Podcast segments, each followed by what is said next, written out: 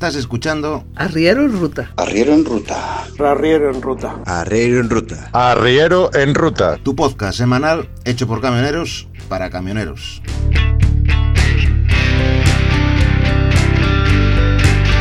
Arrancamos.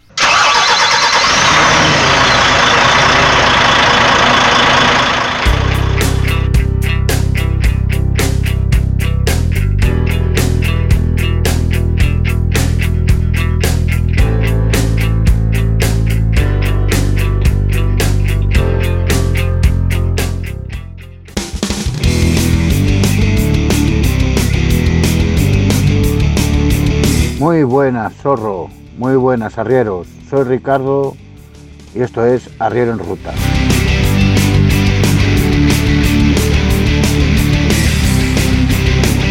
Hoy quería hablaros, eh, estoy aquí parado en Francia, es prontito, las 7 de la tarde, y pensando en un podcast anterior en el que pues eh, dábamos consejos a un chico que había empezado hace poco.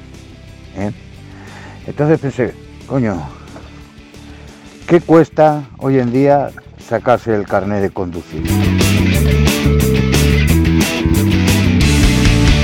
Todos hemos oído que parece ser que quieren aprobar que los jóvenes de 18 años puedan sacarse el carnet de conducir camiones. Vale, como no hay choferes, pues quieren facilitar la entrada a los jóvenes con la excusa de que hay mucho paro juvenil, ¿de acuerdo?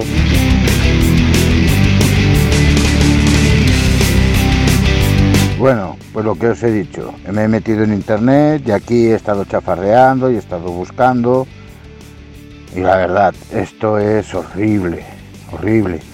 Entras, bueno, yo me he centrado en Castellón, yo vivo en Castellón, y me he centrado en buscar en Castellón, ¿de acuerdo?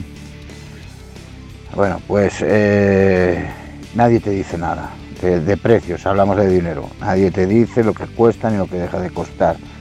Te dicen que son la mejor autoescuela, los mejores porcentajes de aprobados, eh, sus magníficas instalaciones, su equipo humano magnífico, pero nadie te dice eh, cómo se llama esta fiesta.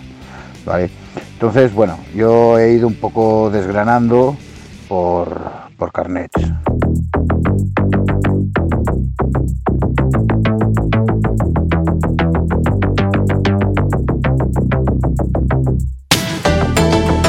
Bien, yo por lo que más o menos he visto hay que sacarse cuatro carnets, ¿no?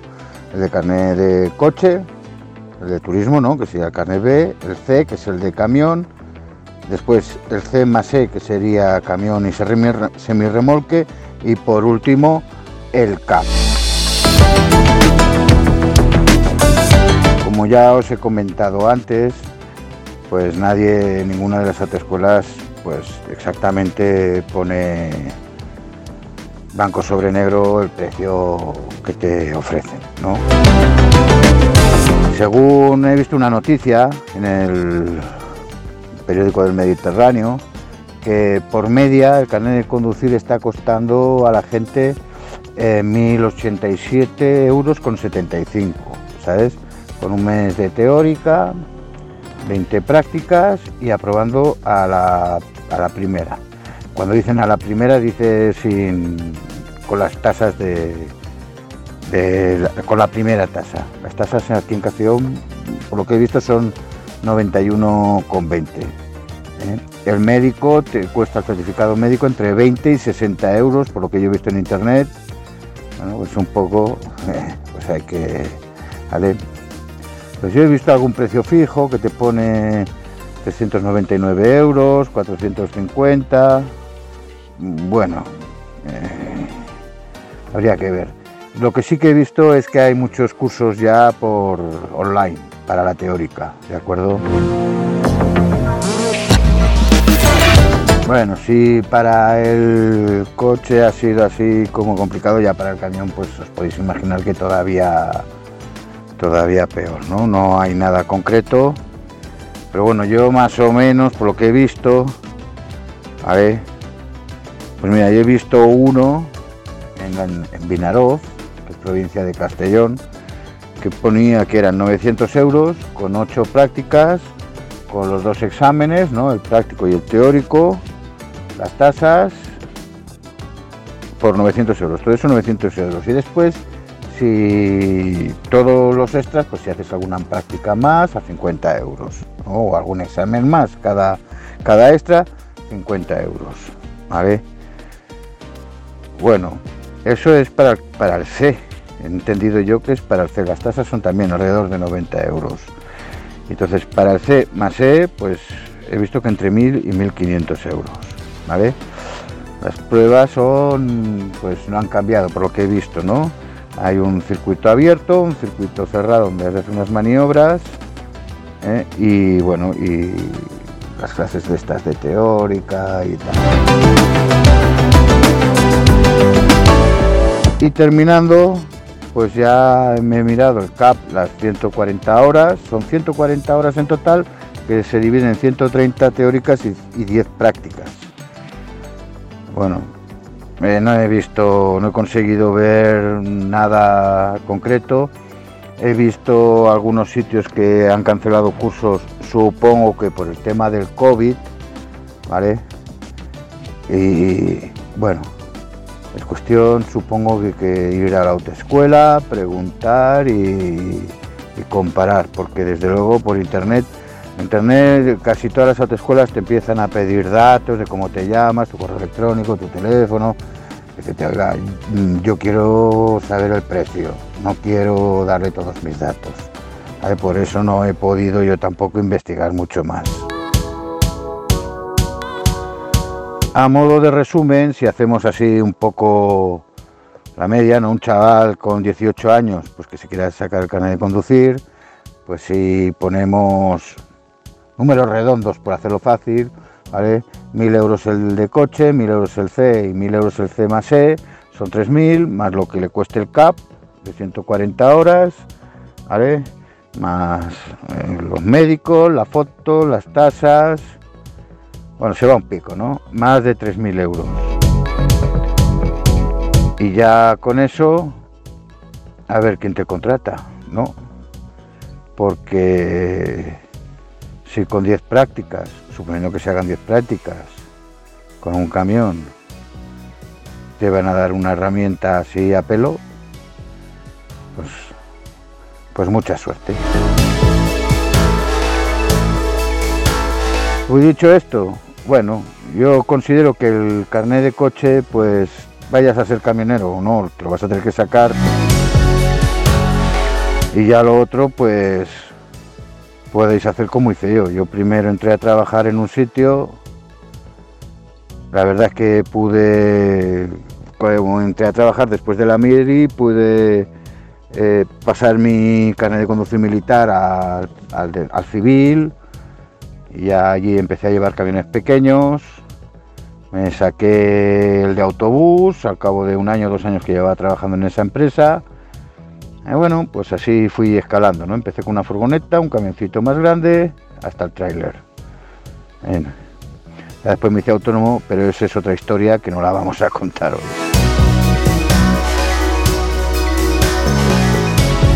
Y bien, zorro y arrieros, que así está la cosa, ¿eh? que no hay choferes, pero la verdad es que hay que tener la cosa muy clara para hacer este tipo de inversión, ¿eh? sobre todo además de tiempo, porque a poco que los teóricos, las prácticas, por mucho, bueno, si uno es un poco cabecita y se le dan bien los estudios y por internet te empieza a hacer test y tal, pues bueno, y tiene ganas o, tiene futuro, pues adelante, ¿eh? prepara la buchaca, que digo en Cataluña. Se me olvidaba, además la tarjeta de tacógrafo en Valencia son, bueno, la comunidad valenciana son 32 euros con 47 del ala.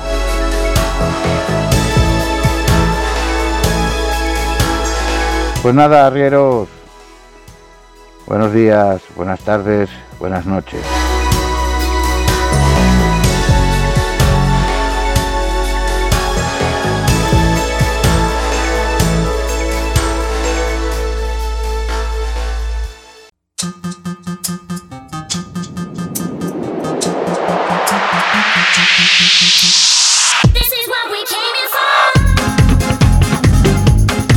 Muchas gracias Ricardo por tu trabajo de investigación. Ahora pasamos a hablar eh, de un tema que nos propuso aquí un usuario del canal que tenemos del grupo de Telegram. Vamos a, a hablar un poco de ello.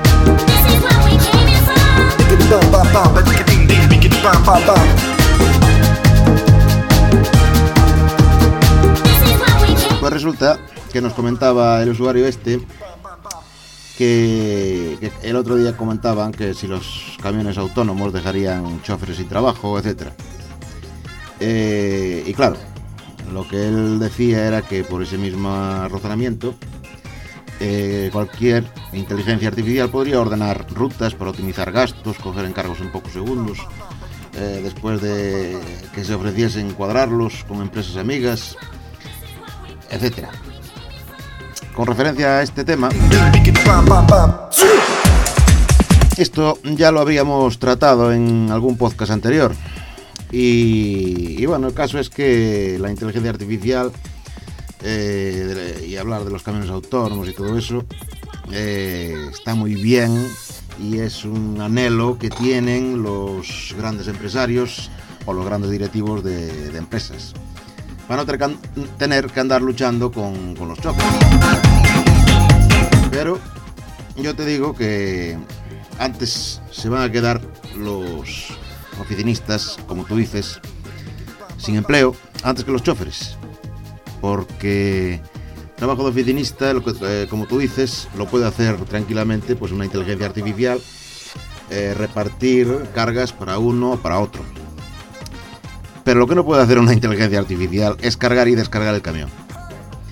Lo que no puede hacer una inteligencia artificial es eh, cambiar eh, eh, los palés y meterlos en la, en la paletera. Lo que no puede hacer una inteligencia artificial es cambiar una rueda cuando se pincha el camión en mitad de la carretera. Y lo que no puede hacer una inteligencia artificial, pues, pues eso, es desenganchar un remolque, enganchar remolques. Eso no lo va a poder hacer la inteligencia artificial. Entonces, antes se van a quedar sin trabajo los oficinistas y directivos de, esas empresas antes de que el camionero o el chofer no sea necesario para, para ir encima de, de- de un vehículo. O sea que con el tema de- del futuro, pues se lo veo más negro a ellos que, que a nosotros. Con el tema que comentaba también este usuario en el grupo de, de la solidaridad y, y el respeto unos por otros, de levantar el pie para cuando uno eh, va adelantando a otro o para ayudarle a acceder a un carril. Eso, claro, cada uno es de su padre y de su madre y ahí no puedo entrar, pero bueno, es de, educa- es de educación ayudar a, a los que entran a la vía por un carril de aceleración o cuando te van adelantando, pues levantar un poco el pie. A ver, yo eso lo hago normalmente, si no es en una cuesta arriba, claro, si no es una cuesta arriba me jode toda la cuesta y entonces ya no, ya no, lo siento mucho, pero su- subiendo no. Pero en llano, a mí no me cuesta trabajo eh, desprogramar el, el control de crucero y volver a programarlo una vez que me han adelantado, vamos, eso cae de cajón. Pero bueno, que hay mucha gente que no. Hay mucha gente que no, que son cabezones y, te dicen que si te, si te pones a adelantar, pues es porque andas más y si no, pues no adelantes y bueno, cosas, de esas escuchas por ahí en, en muchos sitios. Pero bueno.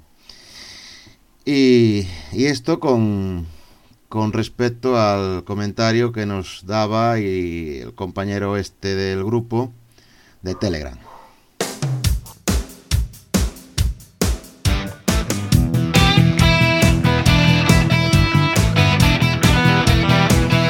Otro tema que quería tratar en este podcast es el. y continuando con, con la sugerencia que nos había dado también este mismo usuario en el grupo de Telegram, es con, las, con los consejos que podríamos dar a, los novatos que empiezan con un tráiler. Y en este caso, esta semana, pues quería enseñaros, bueno, enseñaros, vamos, eso ya lo, ya lo aprendéis en la autoescuela, pero cómo hago yo la maniobra de enganchar y desenganchar el remolque. Así que había hecho un vídeo en YouTube, pero ahora os lo voy a explicar en audio aquí por el podcast.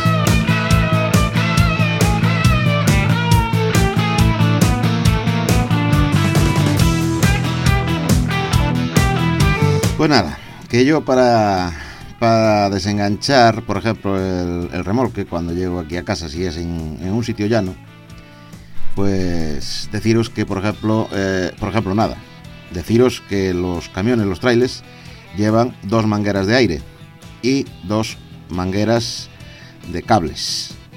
Uno es de, de- los cables son uno es del ABS y otro es de las de las luces y de, de la corriente que pasa para el remolque. Y las dos mangueras de aire, una es de aire continuo y el otro es de la señal de aire para, para los frenos, que son hidráulicos y van por aire también. Entonces, eh, la forma que tengo yo de desenganchar el remolque y la teoría te dice que lo primero que hay que hacer es poner unos calzos, si es en cuesta, y aunque no sea en cuesta, poner unos calzos a las ruedas del remolque. Y, pero bueno, yo eso no lo hago porque como siempre lo dejo aquí en la calle donde vivo yo, que es en llano, pues no lo hago porque eh, los remolques ahora, al quitarles lo que es eh, la manguera del aire continuo, mm, pues automáticamente llevan o un eje o dos ejes de freno de bloqueo, como los como los el, eje de la diferencial de la, de la cabeza tractora, que si te falta aire se te bloquean los frenos. Eso funciona con una especie de muelle que llevan la- los pulmones de freno, que al faltarles el aire comprimen las zapatas y, y bloquean los frenos. Entonces, en, los remolques, pues eh, pasa lo mismo. Al quitarles la manguera del aire continuo, automáticamente se bloquean. Luego, en la parte de atrás o donde sea, tienen unas válvulas para desbloquearlas o para blo- bloquearlas tú manualmente sin quitarle las mangueras. Pero bueno, esa es otra historia. Yo para desenganchar, lo primero que hago es quitar la manguera de aire continuo para que se bloqueen los frenos del remolque. Y luego voy eh, soltando pues la otra manguera de aire, que es la señal para los frenos, para cuando tienes la manguera de aire continuo, eh, la otra manguera le envía el aire desde la tractora a los frenos cuando vas circulando. Entonces la otra manguera, primero le quito la manguera de aire continuo, la roja, luego le quito la amarilla, que es la señal de, de- de freno, y a continuación pues quito ya las mangueras de, de- de electricidad, de lo- los cables, que son la del ABS y la de la de la corriente de las luces del remolque. Bueno, pues a continuación, como yo con mi remolque y con el camión, si levanto la suspensión neumática de la tractora para bajar las patas, porque los remolques tienen unas patas para, para apoyarse cuando no están enganchados con una cabeza tractora, pero son de tornillo. Las patas suelen ser, suelen ser de tornillo. Bueno, las hay de otras formas, pero normalmente son de tornillo. Entonces tienes una palanca donde le vas dando y van bajando las patas. Es un sinfín, un tornillo sin fin que baja, hace bajar las patas para un lado y sube las patas para otro. Bueno, pues cuando tienes que desenganchar el, remolque tienes que bajar las patas.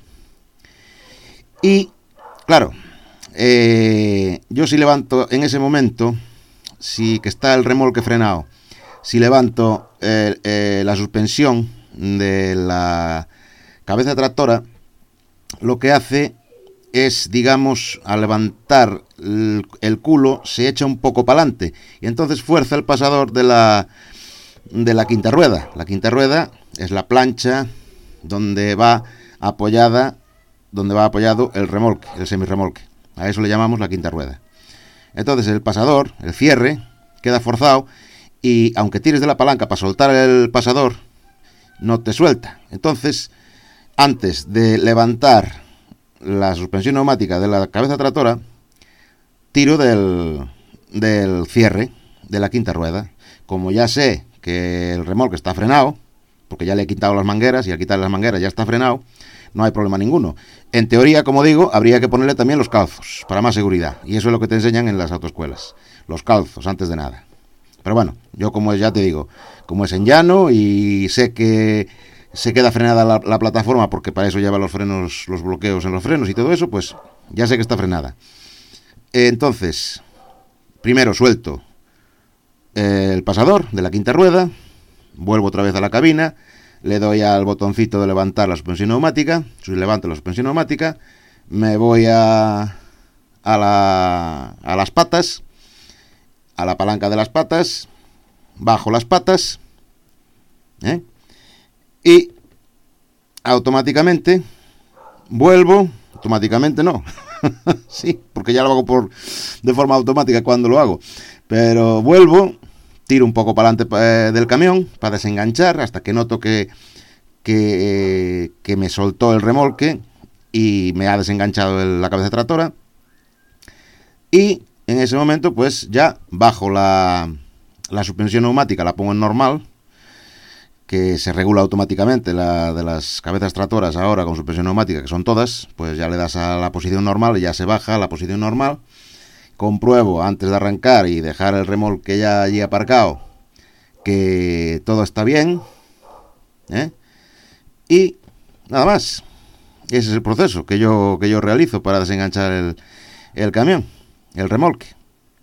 Así que para la semana que viene os contaré el proceso inverso para el enganche de, del remolque. Que va, es coña. El enganche del remolque, pues es al revés. Es al revés. Pues si tienes el remolque, pues eh, aproximas el camión, lo metes, por, lo metes por debajo del remolque.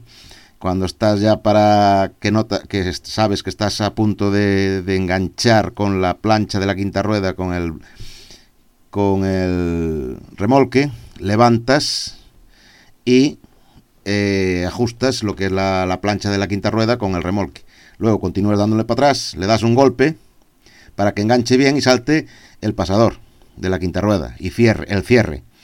Entonces, luego ya te bajas, compruebas que está bien eh, metida para adelante, o sea, para adentro, la, palanca de- del pasador de la quinta rueda y, y ya puedes subir las patas. Subes las patas. Antes de nada, antes de enganchar las mangueras, sabemos que sin mangueras el remolque está frenado. Entonces, antes de enganchar las mangueras, te subes al camión y pegas dos o tres tirones para comprobar que está enganchado. Eso es lo que hago yo siempre, porque hay, hay mucha gente que este, este detalle, estos detalles de tirar para adelante, eh, haciendo fuerza, que no te va a ir porque está el remolque frenado, pero bueno, compruebas tirando para adelante a ver si está enganchado, porque esto ya le pasó a varios compañeros míos y, y bueno, y le pasa a mucha gente porque bueno, no cierra bien el pasador y por H o por B, por lo que sea, pues se desengancha. Entonces, en una curva o en cualquier maniobra o nada más arrancar con el, con el remolque, ves que se te queda para atrás y se te cae al suelo y se doblan las patas, se jode la puntera del remolque, bueno, armas un Cristo de la Virgen. Entonces, pues eso, muy importante este punto, este paso. Eh, una vez que, que ya has enganchado, tiras antes, antes o después de levantar las patas, pero sí, eso sí, antes de enganchar las mangueras, porque eh, y con las mangueras desenganchadas está el remolque frenado. Entonces tiras dos o tres veces para adelante para comprobar que efectivamente está bien enganchado. Bueno, pues una vez que lo has comprobado, ya puedes enganchar las mangueras. Si tienes eh, las patas subidas, ya puedes arrancar. Y si no, pues subes las patas y andando. Este era el consejo. el consejo de esta semana.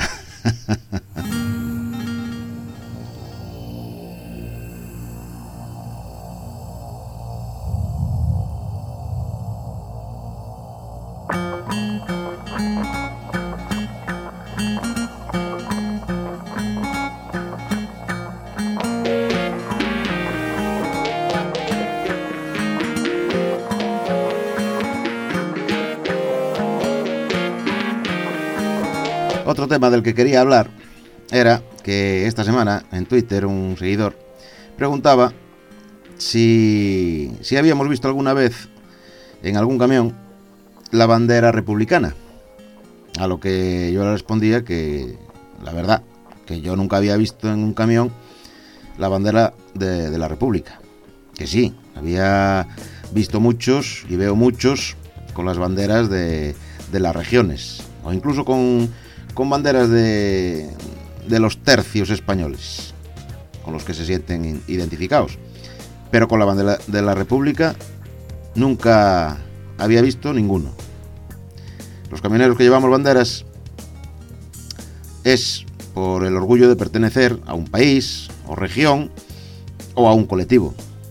Pero, ¿cómo vas a, llevar la bandera de, de la República, idiota? ¿Qué te diría el mozo de escuadra?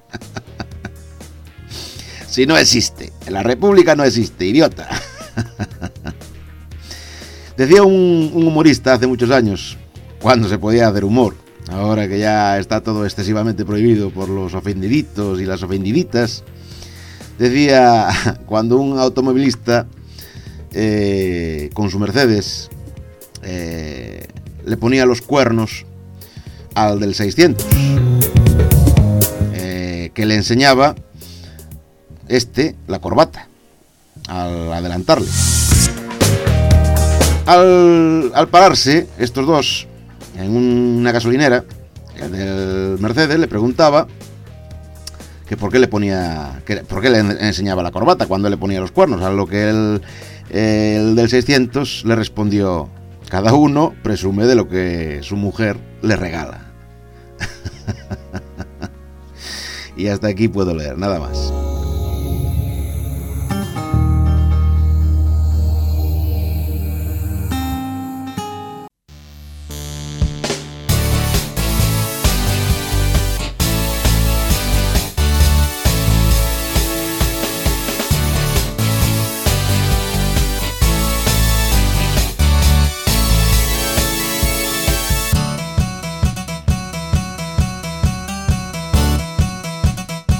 Bueno, pues nada, chavales, hasta aquí el podcast de esta semana.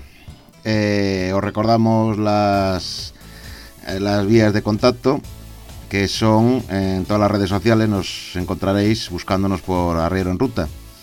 Y, y el audio lo podéis encontrar pues tanto en Google Podcast como en Spotify, como en Spreaker, como en Evox, como en Anchor.fm, República Podcast, bueno, un- una multitud de, lugares donde encontrar el podcast. En, en iTunes, para los que usen el iPhone. Total, que el podcast lo colgamos siempre en la página web, arrieroenruta.zorro.es y ahí podréis comentar. Y también tenéis un botón ahí en la misma web para acceder directamente al grupo del Telegram, si queréis uniros a, nosotros en, en Telegram. Y también el correo electrónico, arrieroenruta, eh, arroba gmail.com y como dije antes, mm, si nos buscáis en cualquier red social, ya no solamente las mayoritarias, Twitter, Facebook, Gap, eh, Mastodon, eh, Miwi, eh, ¿qué más? Eh, todas las redes sociales en las que podemos estar, ahí nos encontraréis. Así que nada más, nos vemos en el próximo podcast, que ya se hace muy largo este. Adiós. Chao, guay.